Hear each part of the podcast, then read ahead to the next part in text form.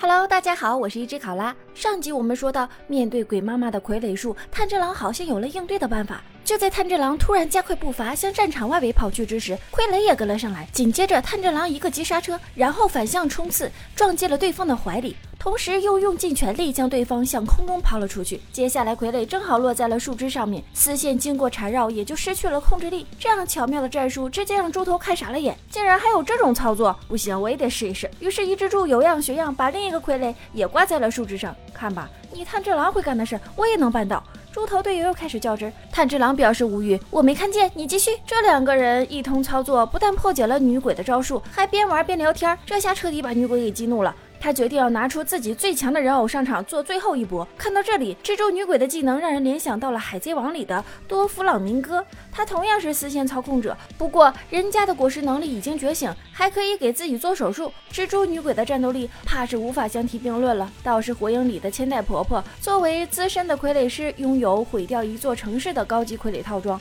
以及出色的操控能力和丰富的实战经验。说回到蜘蛛山，正当一蜘蛛准备把第三个傀儡抛上树枝时，蜘蛛蛛女鬼已经失去了耐心，她挥动着蛛丝，直接扭断了第三个鬼杀队员的脖子。一切发生的太快，炭治郎和伊之助两个人愣在了原地。回过神来，炭治郎默默地走到队友的遗体前，跪了下去，为他们祷告的同时，一股愤怒之火由心中燃起。连一旁的伊之助也感受到了炭治郎的杀气。接下来，二人行动顺畅了许多，没用多久便接近了女鬼所在的位置。风向改变之后，炭治郎的鼻子又派上了用场。他发现附近的空中飘荡着两种气味。感觉到敌人的位置，伊之助率先冲上前去，腾空跃起，高举双刀劈下。可眼前出现的敌人却并不是女鬼，两人定睛一看，一个长着镰刀手的无头鬼傀儡赫然的出现在了前方，这便大概是女鬼口中最强的傀儡了吧？再看善意这边，他已经跟麻雀在树林深处汇合，但却始终没有找到他心心念念的豆子。慌忙间，他没发现自己已经被蜘蛛鬼悄悄的盯上了。炭治郎这边无头傀儡的攻击势大力沉，行动异常的敏捷，更麻烦。的是没有脑袋的鬼到底该砍哪里呢？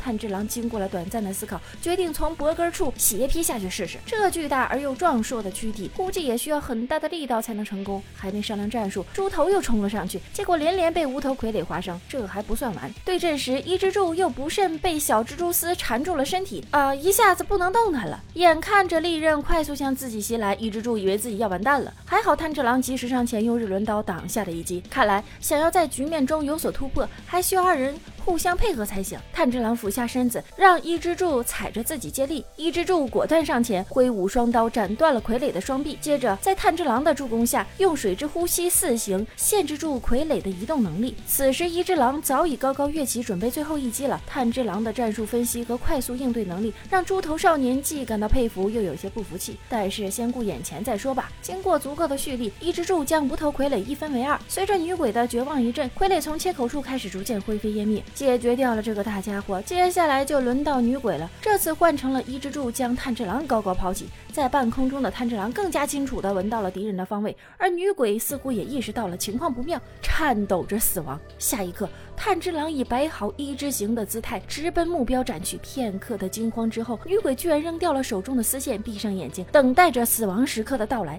炭治郎见状，瞬时切换了招数，用更加柔和的水质呼吸五之形，久旱甘霖轻轻划过了女鬼的脖子。黑暗的树林里突然降下了一场闪耀着温暖光辉的细雨，回光返照模式再度开启，女鬼的目光中竟是温暖祥和的感觉，没有丝毫的痛苦和挣扎。或许对她来说，死亡又何尝不是一种解脱呢？从今往后，她再也不用蒙受所谓家人带来的虐待，也不用再低三下四、忍声吞气的活着，也不用再为莫名其妙的错误。遭到惨无人道的惩罚，被炭治郎斩杀是终结，也是救赎。炭治郎看到他那悲怆中夹杂着温柔的眼神，不禁令他想起自己还是人类时，也曾有人这般温柔地望着自己。但那人究竟是谁呢？已经想不起来了。在生命的尽头恢复人相的女鬼告诉炭治郎，这山里有真正的十二鬼月，一定要多加小心。说罢，便随即消失不见了。看来炭治郎和伊之助在田蜘蛛山的考验，这时才真正的开始。对上真正的十二鬼月，虽然不知道有多大的胜算，但只要有机会让妹妹变回人类，炭治郎肯定会全力以赴，放手一搏的。本集到此结束，我们下集见。